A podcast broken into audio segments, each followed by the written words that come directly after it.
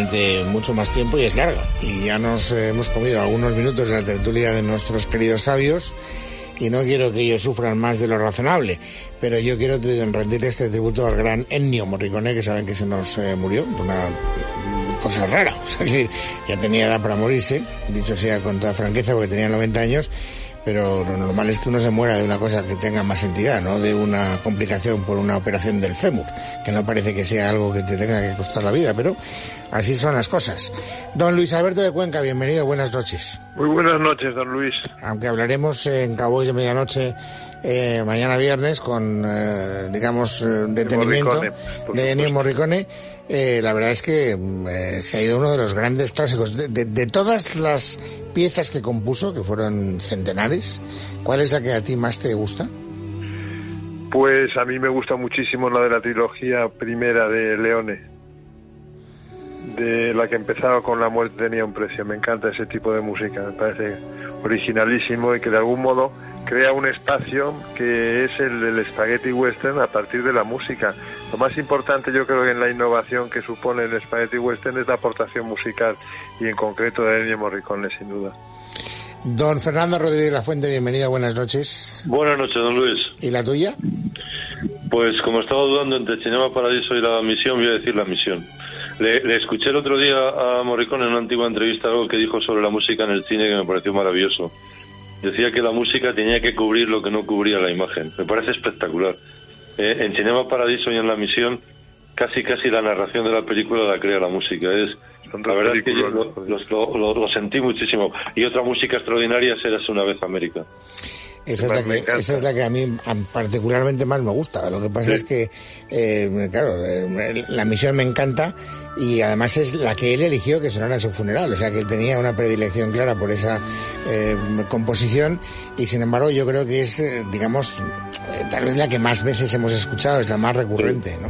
pues había que buscar alguna, ahí está sonando, porque claro, Javier García Gel que pues enreda todo lo que puede, yo quería que sonara una que no es la que ha sonado al principio, ¿eh? para que veáis un poco quemando en este programa. Don Fernando Sánchez Dragó, bienvenido, buenas noches. Buenas noches. Ahora dirás que a ti no te gusta la música del cine, que Morricone te parece. No, no, no, no voy a decir nada de eso. Voy a decir que como prácticamente habéis copado todas las músicas más célebres, voy a elegir la que me habéis dejado, que es la de Cinema Paradiso, ¿no? Pero sí quería hacer una postilla, no exactamente a la música de Morricone, sino a lo que has dicho acerca, bueno, de la muerte un poco inesperada, un poco tonta, por así que ha tenido. Pues no te creas que es tan tonta, ¿eh? Yo recuerdo que, bueno, ya sabéis que yo de vez en cuando, bueno, paso un chequeo bastante minucioso, médico, esa nueva disciplina de la medicina que se llama anti-aging, anti-envejecimiento. Precisamente una de las últimas veces eh, el doctor me dijo, bueno, ahora lo que tienes que tener cuidado, estás muy bien de todo, que si el corazón, que si el hígado, que en fin, es todo muy bien, pero ahora lo que tienes que tener cuidado a tu edad es no tropezar, no sé, en un bordillo, en un escalón, donde sea, caerte y romperte un hueso. Porque, porque eso a tu edad sí que es verdaderamente el principio del fin.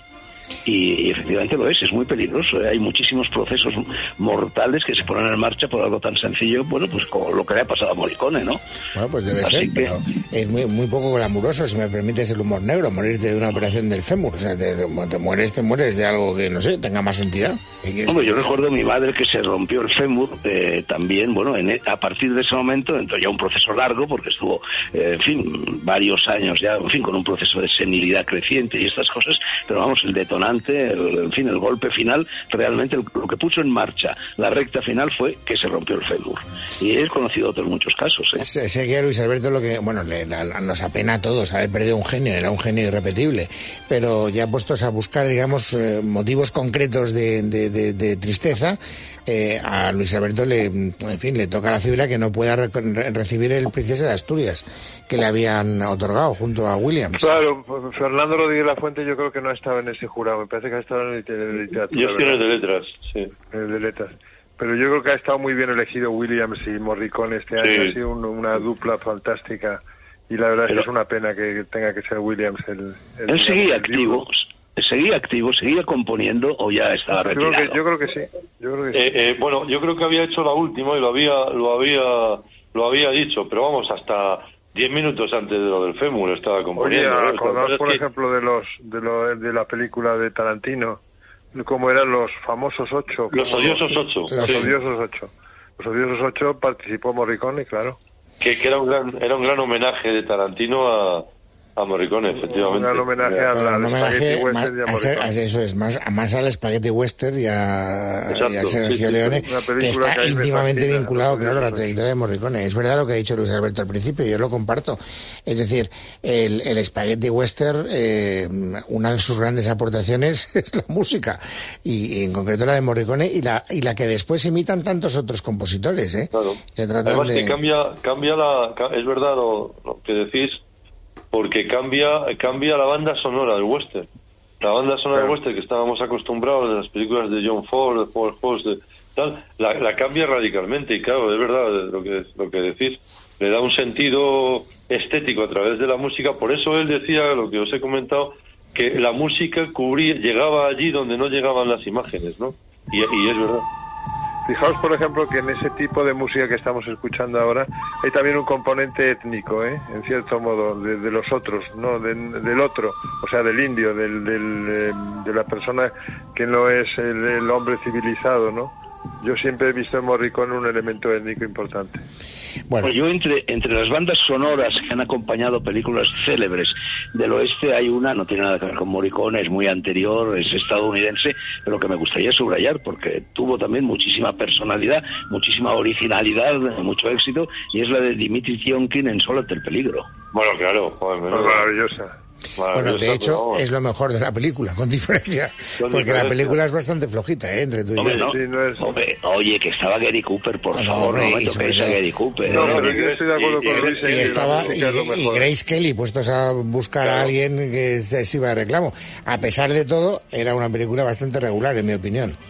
Sí, la Sí, película, a mí tuvo- tampoco me la- parece la película yo creo, Fernando, que tuvo bastante más repercusión por esa doble lectura que se hizo, como la película casi contemporánea de ella, que se llama Conspiración del Silencio, de, de Spencer Tracy, Tracy, Tracy, ¿no? sí, Sí. que, que- que eran las dos, se, quiso ver que era un poco como, como una denuncia de la caza de brujas de, de McCarthy, y eso le dio a la película bastante bastante tirón. Y la banda- Pero la, pero la, la música es verdaderamente sí, excepcional. La música es lo mejor de la película, sin duda. ¿Recordáis el título? El título en inglés que era buenísimo, ¿eh? High Noon. High Noon, no High Noon, alto mediodía, traduciéndolo literalmente, que era, bueno, mediodía. intenso, ¿no? Mediodía culminante, ¿no? Exacto, Es exacto. precioso, Hainun. sí. Bueno, Noon. eh, hablemos de literatura un poquito. Y además, eh, voy a portarme bien, porque luego los oyentes, eh, yo creo que los oyentes saben que yo tengo una muy buena relación con a todos y cada uno de vosotros. Especialmente predilecta con Fernando Sánchez Dragón, no sé por qué. La verdad es que no hay ningún motivo objetivo, aunque él diga lo contrario. Y sé que si hoy no le dejo hablar de su libro, es como, como si no le dejara hablar de su vida. Así que no tengo más remedio que rendirme. Ya nos, redes hemos estado siguiendo a Fernando toda la semana, ¿eh? ¿Os acordáis? ¿Os acordáis que la semana pasada anunció ya, para que no nos pudiéramos retractar, que nos iba a traer su segundo volumen de eh, memorias? Galgo Corredor. Donde aparece, por cierto, te voy a decir algo que te va a gustar, Fernando, pero que no se te suba el ego, ¿eh? Y es que eh, he pasado la portada por la parte femenina de la redacción del programa y hay un cierto consenso en que eras mucho más guapo de joven que ahora. Bueno, es natural, ¿no? ¿Eh? Hombre, esa foto que está en la portada es una foto que más o menos corresponde al, al, al día en el que empieza el libro. El día en el que empieza el libro es el 2 de octubre de 1953, que es cuando yo llego a la Facultad de Derecho, eh, que es por donde entré en la universidad, ya luego saltaría letras y me matriculo, ¿no? Entonces, claro, tengo 17 añitos, ese mi cumplidos ese mismo día, ¿no? pero eh, os ha llegado el libro porque eh, No, lo- todavía lo no. dejé firmado a los tres A mí, no, a mí no me ha llegado todavía. No. Pues- todavía no. Extraño Pero han He visto, digamos, difundirlo en las redes mucho, ¿eh? Ha estado muy activo esta semana. Sí, es verdad, pero no solo eso, hoy me pilláis verdaderamente, vamos, en un estado casi, casi catatónico, porque, eh, bueno, hoy ha sido el primer día de promoción del libro y aunque estoy aquí en Castilfrío, estoy en Soria, me han hecho a lo largo del día de hoy nada menos que 13 entrevistas, todas ellas telefónicas y, algo- y muchas de ellas, casi todas en realidad, de media hora o de tres cuartos de hora. La pregunta- Entonces llevo todo el santo día hablando de mi La libro. pregunta, Fernando, es, ¿en alguna de las 13 has dicho algo interesante o no? a juzgar por los entrevistadores en todas. no, hombre, vamos a ver. Eh, Luis, Has dado no te metas- titulares, por- por- por- por lo menos has sí, dado he- titulares. He dado unos eh, cuantos titulares. Fernando, pero- sí. Danos un titular, hombre. Imagínate que te estamos entrevistando los tres. A ver, ¿qué, qué, qué titular bueno, una, una, frase a la que se han agarrado buena parte de esas personas que han tenido la gentileza de entrevistarme es una que digo yo en el libro y es que digo que si eres un hipócrita, no te pongas a escribir memorias invéntate lo que te dé la gana, escribe otros libros, pero no las memorias, porque la memoria es un género literario eh, que exige sinceridad. Y si no estás dispuesto a ser sincero, eh, pues eh, eso, pues cámbiate de género. Entonces, esa frase ha sido muy celebrada y es cierto. Mira, el libro lleva una cita inicial, bueno, lleva bastantes citas iniciales, pero lleva una que es determinante, que recoge perfectamente el espíritu del libro y mi espíritu al enfrentarme a la literatura de memorias. Y es una frase de María Zambrano, que dice, hay cosas que no se deben decir o que no se pueden decir, efectivamente, en estos momentos de corrección política de una manera eh, especial. Son todas aquellas que el discurso de valores imperante en cada momento de la historia y en cada país te, impide decirlo, ¿no? Pero añade María Zambrano, dice, y esas son precisamente las cosas que tiene que decir un escritor. Y efectivamente es así. Entonces yo en este libro, bueno, me atrevo, es un libro muy sincero, me atrevo a decir absolutamente todo lo que yo pienso acerca de un periodo crucial, y digo crucial en dos sentidos, crucial en mi propia vida porque claro, es el momento en el que yo salgo del cascarón, ¿eh? soy una especie de crisálida que rompe el capullo y se echa a volar. Salgo del cascarón del Colegio del Pilar, Luis Alberto, del cascarón de la familia, del cascarón del barrio de Salamanca de Madrid, en el que yo he vivido siempre, llego a la universidad ¿eh? y bueno, empiezo a, revolotear por todas partes y empiezo... Incluso rompes con derecho, que a mí me pasó lo mismo, empiezas derecho y rompes con derecho también. yo también empecé, oye, yo también empecé derecho, qué curioso. Los tres, los dos Fernando Es que no nos atrevíamos a ir directamente a letras, ¿no? porque, porque eso no tenía salidas, porque era una carrera fundamentalmente para chicas. Cuando yo llegué a letras, que fue bastante antes de que llegarais vosotros, había cuatro mujeres por, por cada varón, ¿no? Por eso, por eso fuiste. O sea, no, no, no, no, no, eso, bueno, eso me lo encontré, la verdad. No, no, no fui por eso. Pero claro, eh, yo llego ahí, el que en este libro hay, por una parte, bueno, evidentemente, pues son mis memorias, mi propia historia y la historia de las muchas personas con las que me fui relacionando. Y claro, esas personas eh, estaban destinadas a convertirse, bueno, en gente de, muy importante, muy importante en la vida política, social, cultural del país, ¿no? Es lo que yo eh, llamé la generación del 56. Y al mismo tiempo, bueno, pues es un periodo también crucial para la historia de España, porque es el momento en el que se produce, bueno, la toma de conciencia de la universidad o de determinados sectores de la universidad frente al franquismo, es el momento en el que llega Jorge Semprún con el seudónimo de, de Federico Sánchez, nos conoce a mí, a Enrique Mújica, a Julio Diamante, a Javier Pradera, a Ramón Tamames, etcétera, y organizamos el primer gran motín antifranquista cuando sacamos... pero eso he, visto, eso he visto desde el lado antifranquista, desde el lado franquista también es un, año, es un año crucial, como sabes, porque es el año en el que se rompe la autarquía, en el que llegan los tecnócratas, en el que cambia radicalmente la visión endogámica de, de, lo que es el eh, franquismo y se proyecta hacia el futuro de una manera completamente distinta. ¿eh? No, es que además todo eso coincide con el momento, el primer momento de deshielo cultural, de apertura cultural, que es cuando mi tío Ruiz Jiménez es nombrado ministro de Educación y nombra a Laín Entralgo y, en fin, a toda una serie de personas que abren el panorama cultural y universitario del país. Y eso es lo que nos permite a nosotros porque fue verdaderamente el SEO el que nos permitió hacer eso, organizar el Congreso Universitario de Escritores Jóvenes, el homenaje a Ortega y Gasset, la revista Aldebarán, en fin, todo aquello eh, que culminó nada menos que con la primera gran crisis del, del, régimen franquista, eh, cuando se, acuarteló la tropa, eh, crisis de gobierno, dos ministros destituidos, ¿no? y acabamos todos en la cárcel muy pocos días después. Fernando, en la cárcel incluso con Dionisio Ridruejo, con Ruiz Gallardón, padre, yo estuve en la cárcel con José María Ruiz Gallardón, con Gabriel Y al mismo tiempo también Javier Pradera, eh, Tamames, Julio Diamante, etcétera. Y realmente lo que pasó en aquellos años eh, es explica en gran medida lo que pasó después de la muerte de Franco. Explica la transición. Fernando, ¿eh? si me permites, es que hay un dato muy importante que complementa todo lo que estás diciendo. Y es que además, aparte de ti, que, pero es que buena parte de los que se manifiestan en el 56 son hijos de vencedores. Y eso es un detalle muy importante. Bueno, Miguel Sánchez Mazas estaba también, ¿no? Sí, de Claro. Y, Javier Pradera ya lo he mencionado, claro, y por, eso, el, régimen, nos trató con guante blanco, todo hay que decirlo, ¿eh? Nuestro paso por las cárceles, bueno, tal como nos trataron en la cárcel, aquello casi casi parecía un colegio mayor, ¿no? Pero vamos, la verdad es que la repercusión de todo aquello fue eh, formidable, ¿no? Formidable, y bueno, eso, es un momento en el que mi historia personal se trenza con la historia de España. Hombre, claro, eso confiere al libro, bueno, pues una ¿Y tú crees, Fernando, que este libro, que este tomo segundo es el más importante de todos los que vas a cometer y eso años de tu vida los más importantes de la misma?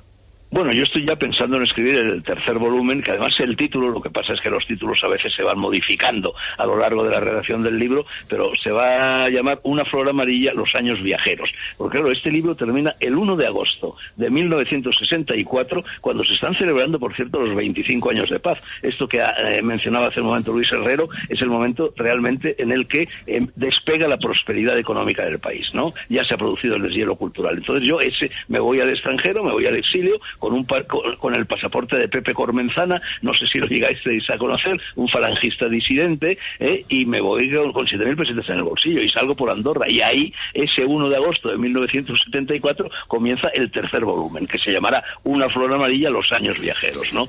Y, vamos, dónde llega? Bueno, eh, más o menos, sí, claro. Yo, yo eh, mis grandes viajes, porque en cierto modo debería terminar ese libro cuando yo vuelvo a España. Yo vuelvo a España después de la muerte de Franco, ¿no? Eh, definitivamente, ¿no? Debería terminar ahí, pero la verdad es que yo seguí emprendiendo largos viajes, por lo menos hasta el año 83, 84. Hombre, pero vamos a ver, si tú dices que empieza en el 74, has dicho. Y 64, 64. Ah, perdón, perdón, perdón, te había entendido el 74. No, no, 64. el libro va a 12 años, lo mismo que este segundo. Pero, Fernando, eh, tú a partir del 76 apareces toda la semana regularmente en encuentros con las letras, o sea que sí, pero sigo, España, ¿no? Sí, pero sigo viajando. Ah, eh, yo, yo, soy profesor en Fez, en Marruecos, luego soy profesor en Dakar, luego soy profesor incluso en Nairobi, luego soy profesor en Tokio, en Tsukuba. Voy y vengo, vengo, dejo grabados varios programas y me vuelvo a ir. O sea que ahí se, se entrelazan las dos cosas, el regreso a España y la consecución de los largos viajes. En fin, no lo sé, pero la verdad es que en este libro, vamos, he trabajado mucho, ¿eh? muchísimo. Es un libro de lomo grueso, hombre, es un libro, es un libro ambicioso, es un libro muy cuidado ¿eh? y además, claro, es un libro realmente, eh, bueno, eh, importantísimo para mí. Todo escritor. ¿Cuántas páginas tiene, Fernando? Pues tiene páginas editadas, tiene 537, incluyendo el índice onomástico, ¿no? como decía Graham Greene, en la vida de casi todos los escritores hay obras menores y obras mayores, al menos en, el, en el propósito. En este, en, en, en mi trayectoria literaria, esto es obra mayor, desde luego. ¿eh? Fernando, esto, que te, iba a preguntar solo, lo sabes tú, pero eh, eh, siguiendo lo que acabas de decir o que has comenzado con María Zambrano, y verdaderamente tú, yo no tengo duda, pero te lo pregunto, ¿has sido verdaderamente sincero, sobre todo contigo mismo, más que con los demás? Pero, por supuesto, sobre todo conmigo mismo, vamos, te lo aseguro, te doy mi palabra de honor. evidentemente, no, evidentemente no puedes contar todo, bueno, sencillamente porque no cabe, hay que seleccionar el material de tu memoria, ¿no? Pero lo que no puedes hacer es callar cosas, porque ahí hay una voluntariedad de, fin, de ocultamiento, ¿no? Yo te aseguro que no oculto nada. Ahora, es un libro amable, ¿eh? Es un libro alegre, es un libro lleno de alegría de vivir, que es lo que yo tenía entonces. Es un libro en el que no hablo mal de nadie, ni siquiera de, mis, de nuestros adversarios. Solamente hay, porque, en fin, en todas memorias, ya sabéis lo que decía Hitchcock, ya que hablábamos de cine hace un momento, que el crimen perfecto es publicar tus memorias a, título póstumo, ¿no? Eh, bueno, entonces en, las memorias siempre se sospecha que puede haber algún ajuste de cuentas, ¿no? Alguna vendetta. En mi libro hay un pequeño ajuste de cuentas, una pequeña vendetta, solo una. Es, claro, una de las cosas que cuento en el libro, uno de los disparates que yo he cometido en la vida, fue que me casé en la cárcel, en mi segunda detención, en 1958, con 21 añitos, y claro, aquel matrimonio, en cuanto salía a la calle, pues fue un desastre, ¿no? Entonces, con mi mujer de entonces, mi primera mujer, que bueno, que era una compañera de facultad, bueno, que la verdad es que, en fin, eh, no se portó del todo bien, ¿no? Ahí me, me, ensaño un poco, pero soy también absolutamente sincero, ¿no? Pues no es caballeroso Si eres, si eres hipócrita, pues no escribas memorias, Una pregunta, Fernando, que te habrán hecho 14.000 veces, pero lo de Galgo Corredor es un homenaje a los grises, claro.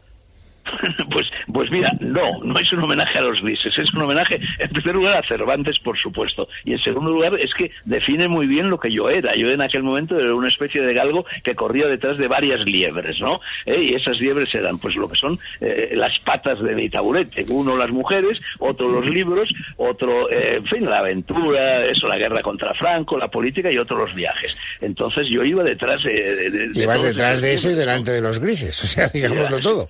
Bueno, efectivamente, tú fíjate que, en fin, hablando de esta repercusión histórica que aquellos años tuvieron, eh, uno de los primeros capítulos del libro trata, antes de que ya llegara Jorge Semprún y, en fin, todo aquello, trata de lo que fue en febrero de 1954, cuando yo llevaba pues, cuatro o cinco meses en la Facultad de Derecho todavía, cuando llego una mañana a la Facultad de Derecho, a la clase de Torres López, que era el profesor de Historia de Derecho, y, decano de la universidad. Él que era un hombre que tenía un bozarrón, una personalidad arrolladora, en aquel aula magna de la Facultad de Derecho que cabían mil alumnos. Aquello era tan gigantesco que en las últimas filas del aula jugábamos al mus y bebíamos botellas de vino, porque no se enteraba el profesor desde su cátedra, ¿no? Bueno, pues llegamos aquella mañana allí y entonces eh, era cuando la reina Isabel, eh, que llevaba pocos años en el trono, decide girar una visita a los países de la Commonwealth, y entre ellos a Gibraltar. Y eso indignó a todo el mundo, indignó a las dos Españas, a la azul, a la roja y a todas las Españas habidas y por haber. Y entonces fue la propia Falange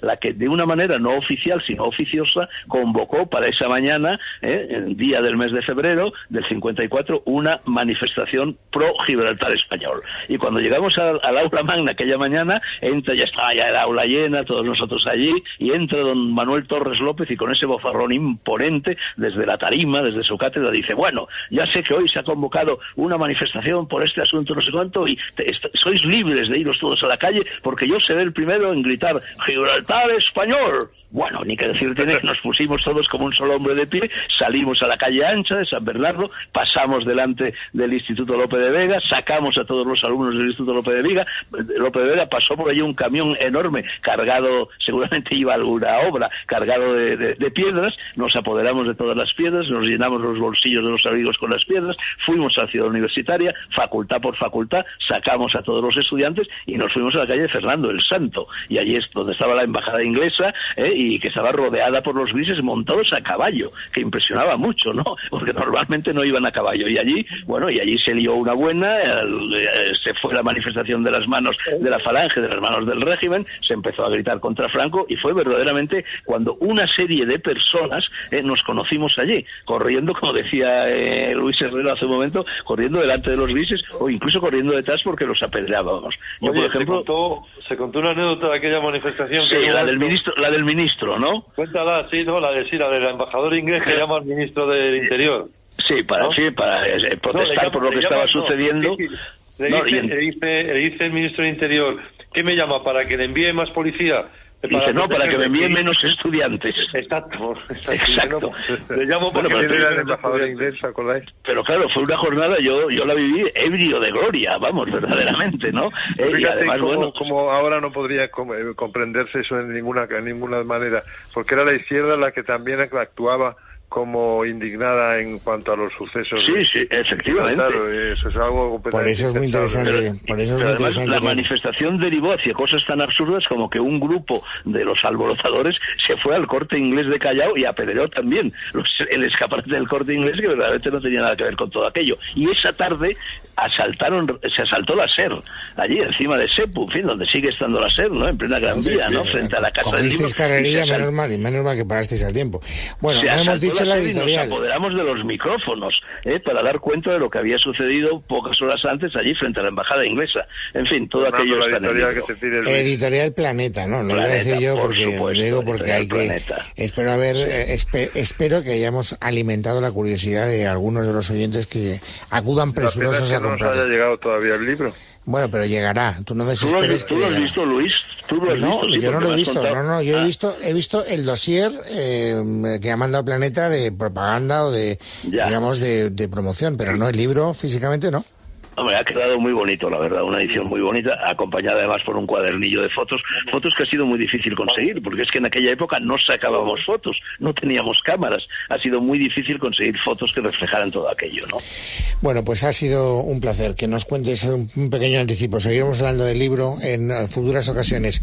Señores, muchas gracias a los tres, don Luis Alberto, don Fernando muchas gracias, don, Luis. don Fernando. Oye, Luis, me ha dicho un pajarito que este es el último programa antes del parón veraniego, ¿es así? Bueno, conmigo sí, pero espero que no le despreciéis a Leticia Vaquero alguna tertulia.